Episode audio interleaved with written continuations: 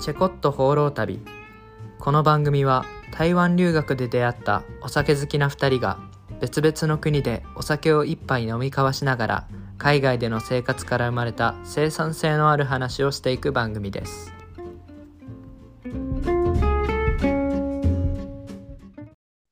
こんにちは川崎からお届けしてますタスクですこんにちは。台湾からお届けしています。ジュントです。始まりましたチェコット放浪旅49回目ですはい。よろしくお願いしますよろしくお願いします。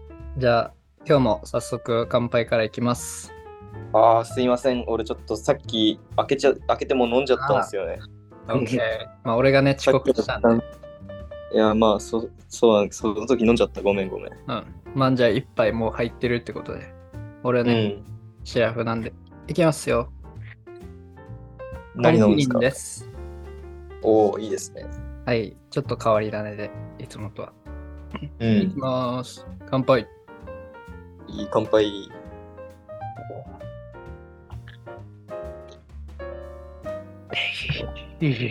うまい。うまいか。はい。ちょっとね、ゲストのグッドマンチーズ新宿御苑本店、シベーコンチーズバーガーさんにも来てもらってます。いいね。まかないねつまみは。そう、ちつまみ、つまみバーガーっていう、ヘうんうビーん。。うん。これで、タスクが働いてる場所が今明らかになったっていうことですそうだね。。別に言ってもいいですよ。皆さん食べに来てくださいって感じです。うん。来てね。したら、ね、なんかサービスできるから。うん。多分これ俺ががハ言ンえばバーガー一個無料で。 1個無料はやばいだろう。 金取るとこ1個一個結構高いんですよ。うん1000円ぐらいするからね。うん。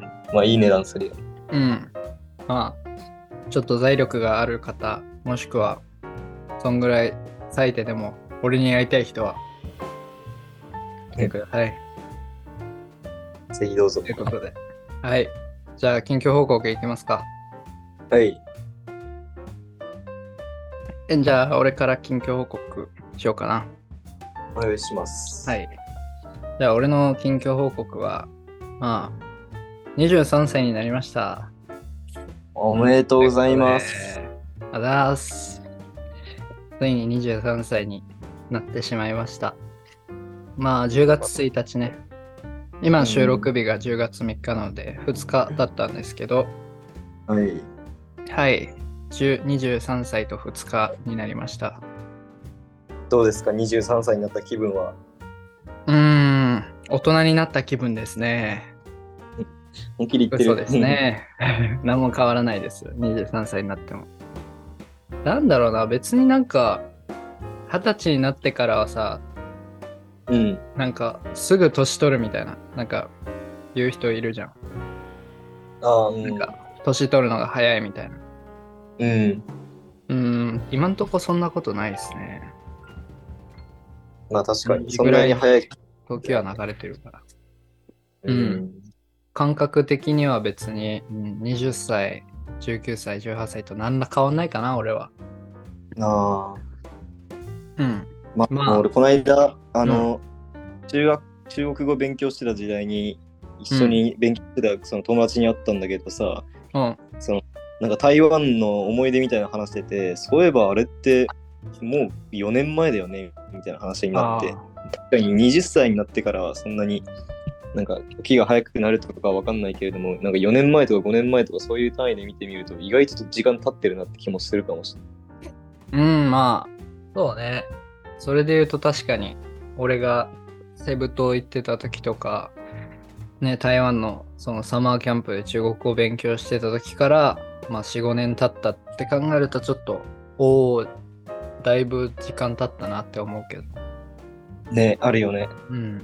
あとあれだね、高校の友達と会う時とかはさ、なんか、ううんわ、高校行ってたのも5年前とかなんだって思うとちょっと、お結構早く時間過ぎたかもって、今そこを振り返ってみると思うかもね。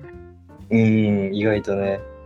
まあ23歳になったということで、どうでした、誕生日何してたんですか誕生日はね、まあ、特に夜まで何もしなかったんですけど、うん。夜、えー飲みに行きましたね。あ、そう。いいねはいバイト先の友達一人と、で、バイト先に来てたアメリカ人のお客さん3人おお。と、おこの間その友達、あ、そのバイト先の友達は女の子なんだけど、うん。そう、彼女が連絡先交換してて、3人うん。で、じゃあ俺も一緒に行こうみたいになって行きましたね。おお。うんすごい組まあみ、やってることはやっぱりだから18歳、19歳と何ら変われないっていうね。確朝かまで飲むだけに。うんうんうん その辺は変わらずって感じ。変わらずですね。なるほど。うん。まあでも、うん。東京にいるとね、まあ、その辺は、なんかゆっくり時間が過ぎてる気がする。暇だからかあ、そなう。うん、あーやっぱ、刺激が少ないからじゃない。だね、多分。あ、それで言うとあれですよ。あの、月末、ベトナム行くの決まりました。おもう飛行機取りました。ホテルも取りました。いいですね。ホテルも取った の取りましたよ、もう。Airbnb。ああ。まあなんか Airbnb だった。ね、Airb とか、いいとこすぐなくなっちゃうかなと思って、早めに取りました。その、取った宿もさ、うん。一箇所それともなんか、何箇所か、あの、別々のホテルに泊まったりする。あ、もう一箇所ですね。あ、一箇所なんだ。うん。なんか、どこどこ行って、どこどこ行ってみたいな、まだ決めてないんだけど、うんまあ。とりあえず別にハノイから遠くに行くことは、まあ、1日単位ではあるけどまあ泊まりでどっか行くってことはなさそうだからまあ5うん。日間取りましたね4泊5日うん。そうだね。あと、あれだね。なんか、アプリ、タクシー配車サービスのアプリとかさ、グラブとかそういうの、あーグラブ夏向こう着いてからの交通のこととか考えたら、多分最初に入れてった方がいいんじゃないか。うん確かにその辺のねアプリとかは全然考えてなかったわ意外とね。うん宿、ちなみにどの辺にえもう本当にセンターだねああ、そうなんだ。なんかハノイのさあちょっと大きめの湖あるあ、あるね。うん、あの小鳥っていうの。あもあ、うそうこなのんだ。湖の真ん前みたいな。えー、多分あの、あれだよね。わかる。あの湖、俺のね、俺もあの湖から歩いて10分ぐらいのところのホテル泊まったなって。うん。同じま行あってじゃある湖かわかんないけど。うん。俺ら3人なんで、まあ、あちそょうっとね、大きめの部屋を取りました。うーん。いいあね。の、ドミトリーみたいなんじゃなくて、ちゃんとうんうん。独立したやつ取りました。 3人いるんだったらね、シングル借りた方が安そうだね。うん。シングルというより、もう、寝室2個あって、リビあング結、構ダいいイニングもあるみたいな。ちゃんと立派なところにしました。でもそれでもさ、4日間で1人4、5千円だから、うん。安いよね。安いよね。うん。物価の安さを感じさせられたわ。うん。まあね、それは抑えようと思ったらもっと抑えられたけど、でもなんか、そん、なんか、それだけ払って、なんか、そんなにアップグレードできるんだったら、全然それでいいかなと思って。うん。な、必要以上にね、ケチケチする必要もないしね。そうね。まあなんか一人で旅してるんだったらいいけど、友達と行くんで今回はいいかな。そういうんで。っうん。ていうところです。近況報告。はい、ありがとうございます。はい。まあ、こっちの近況報告ですね。まあ、特に変わり映えもなく、台湾の留学生の生活というものをうん日。々こなしていくわけですけれども、うん。なんかね、まあ、ちょうど明日の朝8時からの授業で小テストがあったりだとか、なんかね、定期的なその小テストみたいなのが授業によって出てきたりしたので、もうちょっと勉強に多少追われてる日々ではありますね。うん。大変ですね、やっぱ。大変ですね。今日もプレゼンがあったりとか、うん。楽器開始から4週目とかでプレゼンやばくないと思ったりしたけど、まあ、いやー、確かに。文句文句言っても、ね、単位もらえなくなったら困るんで、そうですそのね。まあ、辺も残してやっぱりたこ、なして残してたのが悪いっていうのは、言えますね。まあ、間 違いないね。そうだね。でも、やっぱ、あれだね、この間とまた同じような話かもしんないけれども、うんなんかやっぱ、ちょっと味気ない日々だなって感じがしますね。 まあね、まあそこはギャップは激しいだろうね。そう1だね年間、ね、だいぶ刺激のあることしてきたんだろうから、うん、なんかもう、その落差はちょっとね、きついかもね。そう、そうなんだよ。落差というか、本当に、またなんか、自由のない生活に戻ったなって感じがしますね。うん。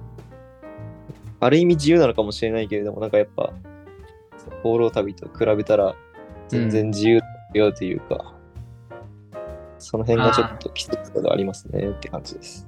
なるほどね。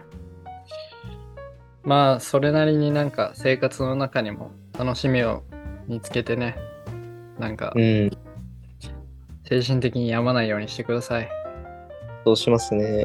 定期的に人と遊ぶようにしようと思います。うん。 それはマジで大事だと思いますよ。うん。勉強するあにそうあたってもね。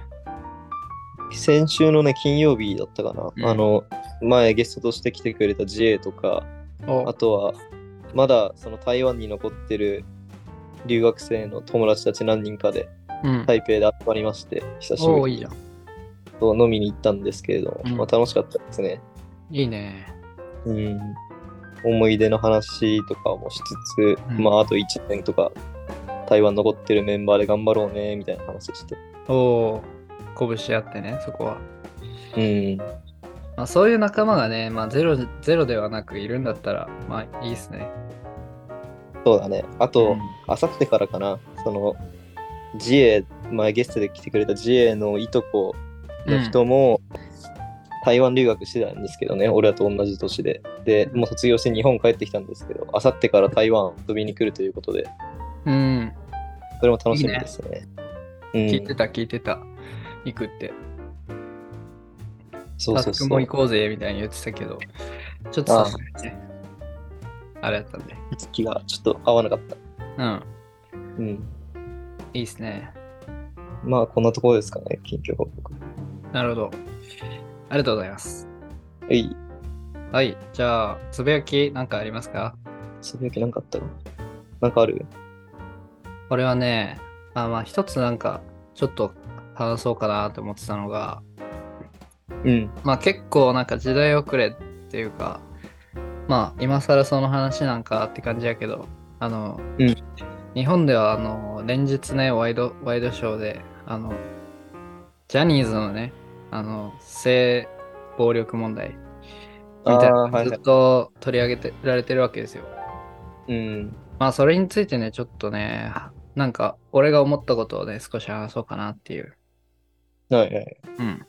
まあもちろんね、その、俺が思うのは、その性被害みたいなの、まあ深刻だと思うし、それでね、事務所が、ね、対応をちょっとゴダゴダしてるみたいなのはね、許せないところではあるんですが、うん。なんか最近さ、そのジャニーズのタレントとかが、まあ、CM 契約解除されたり、うん。まあ番組レギュラーがなくなったりみたいなのがあるらしいんだけどうん。でもなんかそれってどうなんだろうなって思うんですよねなんかそのまあタレントは言ったら悪くないわけじゃないですか基本的にはうん。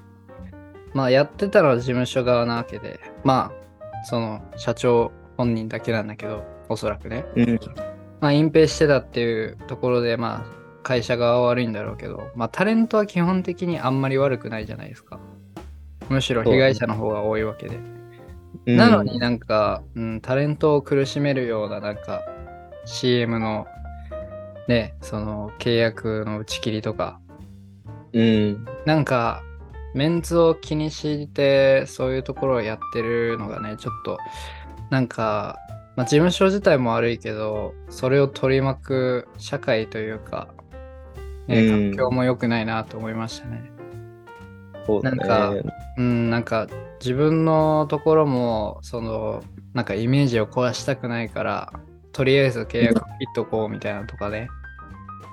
なんか確かそにあうるいう風潮がさ、やっぱ日本にはあるよね。なんか、それこそやっぱ同調圧力みたいなところが強くて、まあ、この会社がやってるからうちもやらなきゃみたいな感じで連鎖していって、うんどんどん CM 契約がなくなっていっちゃったりするのは、なんか気の毒だなと思いましたね。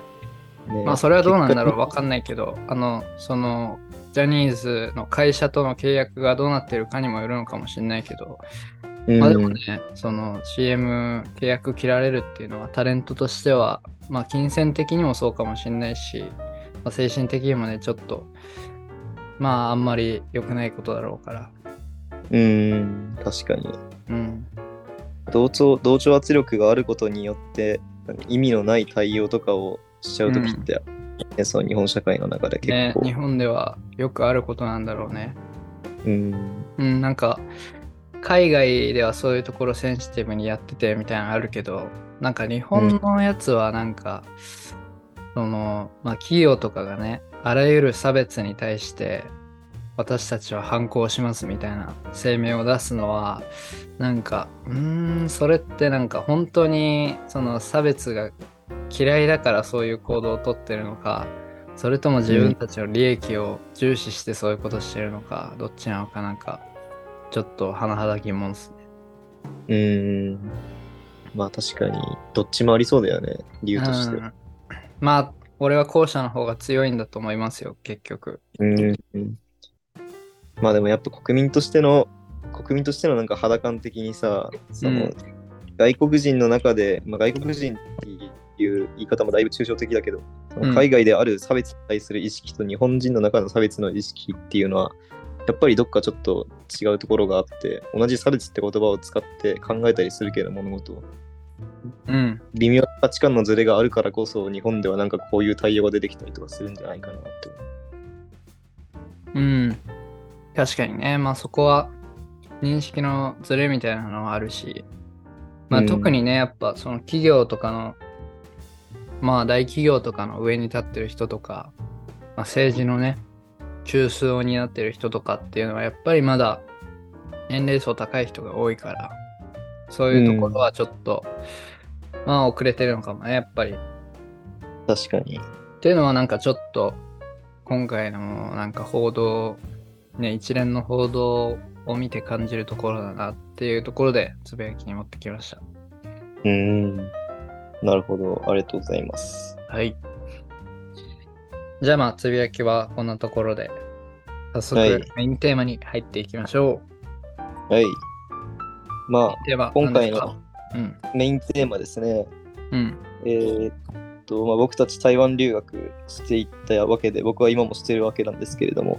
今までその、この台湾留学生の1週間どんな感じの流れなのかっていうことについてあんまりなんか話してなかったような気もするなと思ったので、ぜひ、まあ、台湾留学の生活はこんな感じだよっていう風なことを皆さんに知ってもらうためにも今日は、まあ、いつもより少し細かく月から金あ日曜日まで何やってんのかみたいなのを話していけたらいいかなと思います。うんいいね A week in my life in Taiwan ですねそうですね。はい、じゃあ、まあ、早速、順との、まあ、今のね、その1週間の様子みたいなのも交えつつうん、紹介してください。そうですね。まあとりあえず今の状況の1週間について話していきたいなと思います。えっとそうですね。今学期僕は授業がえっと13単位ですね。うん全部で6個か7個ぐらいの授業をあ、でもそんなもんなんだ。そうですね。俺あと残ってんのは22単位とか24単位とかそれぐらいだから、ああ、なるほどね。そう半分半分13、13ぐらいで取れば卒業できる感じなんだけど。一個一個、ね、球は重いけど、うん。数は多くないという。そうそうそう。質より、あ量より質みたいな感じになって。うん。まうあ、だから、その、あんまり1年生の時とか2年生の時とかと比べると、その、授業数が少ないから、結構時間も多いですね。うん。なので、月曜日はまず授業一つしかありません。はい。えっと、午後1時から3時までのやつですよね。うん。なので、月曜日僕は何をしてるかと言いますと、まあ、大体朝9時とかに起きますね。うん。その後、まあ、ちょっと目を覚ましたら、とりあえず運動しに行きます。ジム行くか、まあ、ランニング、最近ランニングよりもジムの方行ってるんで、ジム行って、で、その10時過ぎぐらいから1時間半ぐらいうん。筋トレするんですね。うん、であジムはあれでそれ学校のジムですかあ、そうなんですよ。学校のジムを使ってまして、学校のジムは無料なんですよね。だね。そうなんか、プールの、プールと同じ建物の中に入ってて、で、あそこは大学生は無料で使えるようになってるんですけど、うん。ままあ、あでちもっちそゃんいなけどに、そう、ちっちゃくて機材はあんまり多くないので、結構夕方とか時間帯によると、すごい人がいっぱいいて、まともに筋トレできない時とかもあったりするジムなんですけど、まあ、だからこそ月曜日の午前中とかちょうどいいんですよね。あんまり人がいなくて。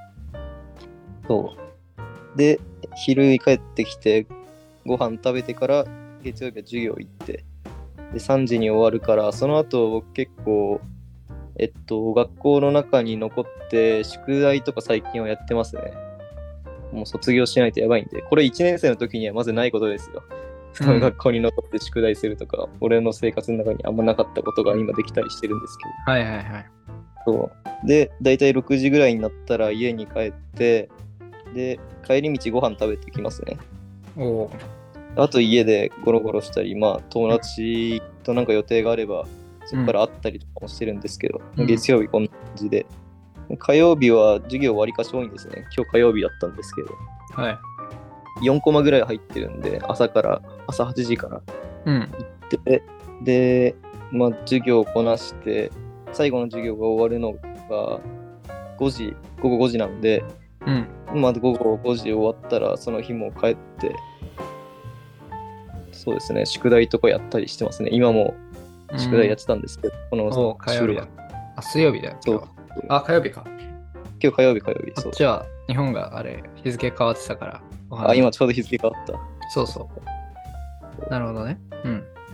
で水曜日ですけれども水曜日一番忙しい日なんですねはい。ここに授業を。を大体詰めてるんですよ。そう。うんだから朝8時から午後6時までほぼずっと授業があるんですけど、その、まあ、授業の内容的には会計学と統計学とうん国。際貿易理論と、うんあと、なんだっけ。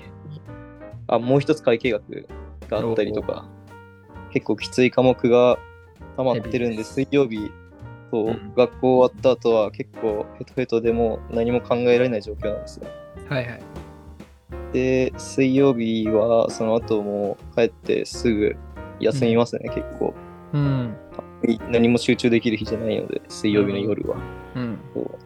で木曜日は日中授業ないんですけれども、その時間を使ってまたジムとか行ったりしてますね。あと部屋掃除したりとか、うん。ゴミ捨て行ったりとか、結構木曜日はの午前中とかは家事をやってることが多い。うん。で、午後4時から8時まで授業が入ってるので、それは学校に行って授業を受けて、で、帰ってきて、でそこから僕はあの週末が始まるんですよね。なぜかというと、金曜日は授業が入ってないので、おー木曜日の授業が終わったら、金、土、日って休みで、うんで、また月曜日もご一コマしか入ってないんで、意外とこうやって見ると、時間はいっぱいあるんですよ。ですね。結構、まあ、3日間、週末時間あって、うんで、まあ、月火ぐらいでそんなにね、結構時間、夜は時間あるし、って考えるうと、割と時間はあるね。そうなんですね。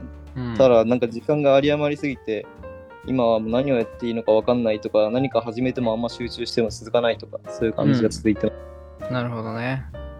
っていうのまあでがも今のところ1週間です、はい、潤とはさ、あの、まあ、放浪旅行く前、台湾3年間はさ、まあ、バイトも結構してたわけじゃん。うんどうなんですかその辺、土日、金土日、まあ、月か夜とかバイト、まあ、入れられなくはないじゃないですか。そうだね入れようと思うんだけどまあ、僕その灯籠旅始まる前に働いてたのがそのバーとかそういうところで働いてたんですけどうん。まあ、あの台北にあるんですね、そのそういうねバーガー密集地域が。そう、まず今僕が住んでる淡水ってとこからすごい遠くて、うん。で、あと夜のね、仕事なんで、あのまた次の日学校とかあると起きれなかったりするわけですよ。ですね。で考えると今ちょっと時間いっぱい余ってるけどどうかなって感じでうす。ん。でもそれこそさ、ちょっとまあ3年間台湾にいたしさ、まあもう中国語も、まあ2年、1年生、2年生の時よりはだいぶ上達してるわけじゃん。うんうんうん。淡水とか、まあ、その辺の近場で、まあ、日本人バーじゃないところで、うんうん職を探してみるのとかどうですかあ今それ考えてるんですよちょうど、ね淡水駅の近くのバーとかで働き手を探してるみたいな話をちょっと耳にしたりしたのでえうーんどっちどう今ちょうどいやどっちぞうじゃない方だあのうんたくまさんのところかな、ああそうそうそうなんで今あの労働許可証みたいなのを申請し始めたところですね、ちょうなどるほどね今日いいじゃんその申請書をゲットしたら働こうかなって感じですうんそうですねまあ台湾留学バイトね結構ね気軽にできるんでうんその学校で労働許可証の申請を出したりして普通にねバイトできちゃうんでまあ結構バイトしてる人は多いよねそうだねうんなんか海外留学ってさバイトのハードル高そうみたいなイメージあるかもしれないけど、うんまあ、結構できちゃいますよね台湾はそうだね意外なんとなら、まあね、その日本語あ、中国語あんまりできない人でも働く先はありますし、うんうんっていうところで言うと、やっぱみんな結構ね、うん、最初に日本語の家庭教師とか始めがちだった印象がああるあ、そうね、あるあるだよね。そうやっぱりなんでかハードルが低かったねあのバイうんト一番そうだね、まあハードル低いけど結構見つけるのも大変だし、うんね、その、まあ、これもさ、台湾留学生あるあるだけどさ、うまあ、ん Facebook で見つける人がほとんどじゃん。そのうんあの家庭教師日本語の家庭教師を見つけるのって Facebook が主流なんだけど台湾ではうんでそれでまあ写真とかをさ上げて、まあ、自分のプロフィール、まあ、どういう経経歴がありますうんみたいなのをさ、まあ、履歴書みたいな感じで Facebook のグループに載せるわけだけどでそれでなんか、まあ、男の人はさ結構集まりにくくて、で女の人特にあの容姿が端麗なあ可愛い人に本は集まりやすいっていうちょっとなんかマッチングアプリ的ななんか不純な要素もあったりして当に間違いないそうだから男の人は見つから見つかりにくいしで女の人はちょっとそれ、その日本語を教える以外の目的であのねその生徒を見つけることになっちゃうっていうパターンがあったりしてちょっとね、うんあんまり良くないですよね。出会い系と同じ使い方してるんだよねそうそう気持ち悪い人結構いるんでねまあうん気持ち悪い人がたくさんいるのはまあ日本だけではないですよという。間違いないですよあとあれだよね最近だったらなんか駐在員の人うん。でなんかその中国語を勉強したいけれども、まあ、なんか先生探しててって感じで、日本人また留学生の女性の方をなんああ、か先生にしたいって考える人も多いみたいだ、そうなんですか。うんまあね、まあ俺らを、俺らもさ、まあ駐在員ちょいちょい見てきたけど、うんね駐在員の方聞いてたらごめんなさいですけど、ちょっとキモい人多いですよね。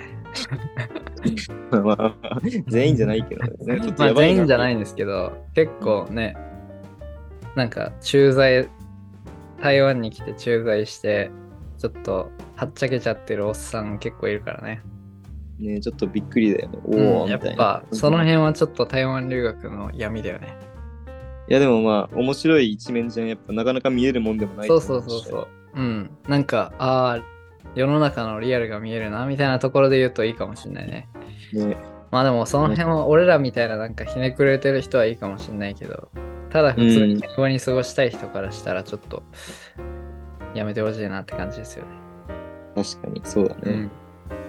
まあでもそういうなんかまあバイトとかやっぱりそのうん台北の大学にいる人だったらさそうやって平日学校終わってからそのまま行ったりすることできるけどやっぱり丹西に住んでるとどうしても地元でバイト見つけない限りはさ台北まで長時間かけて移動するみたいな感じだから、その辺のね立地みたいな立地環境みたいなのあんま良くないかも。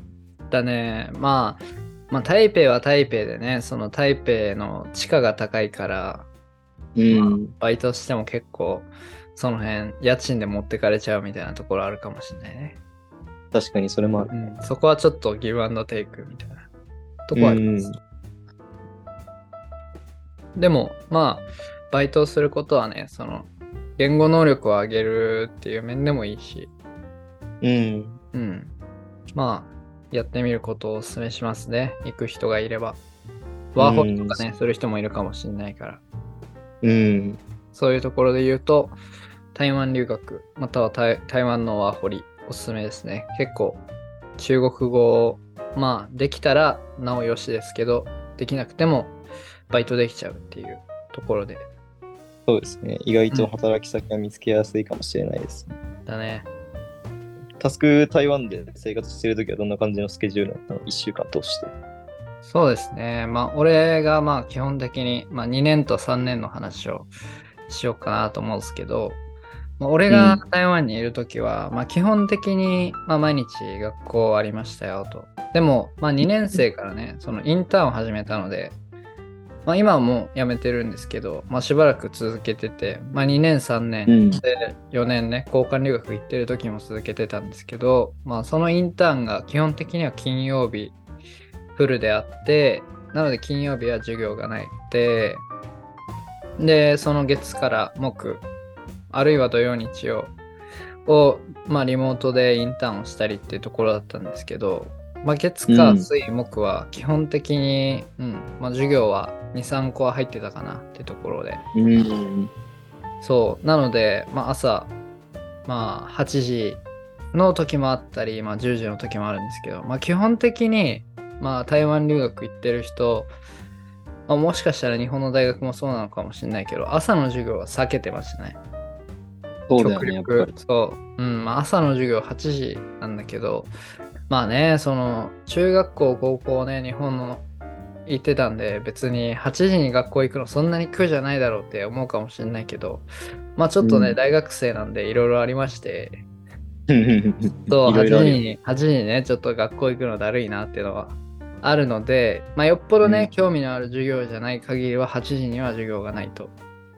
うんなので、まあ、10時、10時、もしくは、まあ、1時、昼終わり、昼後ぐらいから授業があって、まあ、朝はね、俺は、その、純斗みたいに、あの、健康的な生活はしてなかったんで、朝、起きて、朝ごはん食べて、ジムに行くみたいなのはなかったんですけど、まあ、起きて、まあ、ご飯食べるなら食べて、で、学校行って、で、夜、夜まで、まあ、基本的には授業あったんで、夕方ね。で、夕方、ご飯食べて帰るか、それか、まあね、夕焼けの時間が重なったら、夕焼けを見に、バイクで、海までブーンと行って、バイクであ夕焼けを見て帰ったり、まあ、それこそ友達と飲みに行ったりっていう感じですね。そうだね。うん。まあ、基本的にはあ基本月から木、そんな感じ。空きコマはやっぱ作んないようにするよね。さっきあの、なんだっけ朝授業入れないようにするっていうのもあるし、やっぱ授業選択の時に空きコマできるだけ作らないように、中途半あ、端にそう2だ時間ね。めんどくさいじゃん。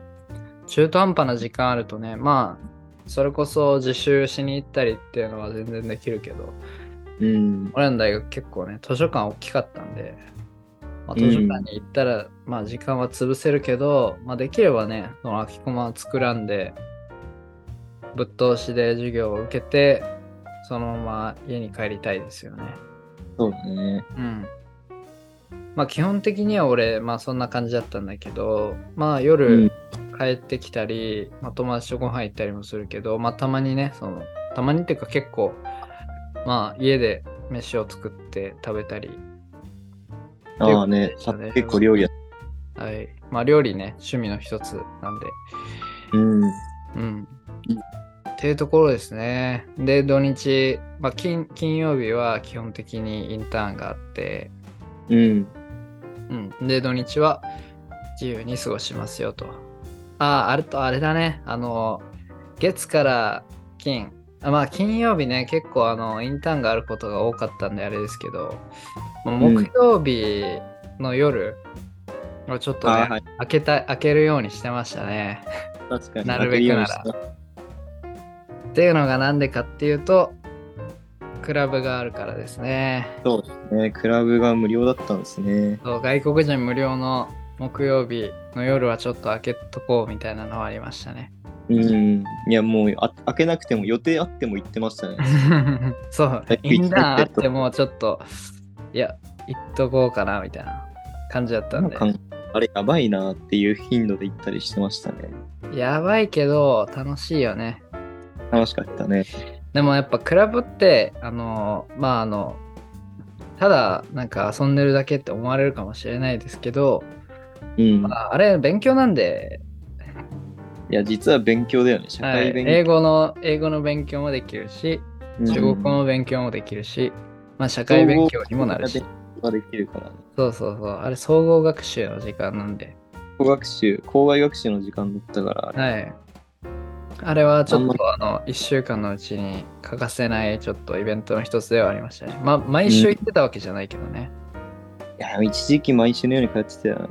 だよね。一一時期毎週の ように行ってたね。本当に。夏休みとかはね、まあ基本的にやることないんで、クラブばっか行ってましたね。えー、懐かしいわ。台湾のクラブでもいいよね、楽しいよね。まあ気になる方は、あの、エピソード4かなぐらいのうん台湾のナイトライフの回を聞いてみてください。ミチカも出てます。はい。西川くんとね、大学生活の思い出を語ってますんで、基本的にはクラブとか飲みに行く話だけど、うん。っていう感じですね。まあ時間もいい感じになってきたんで、ここまでにしましょう。う い。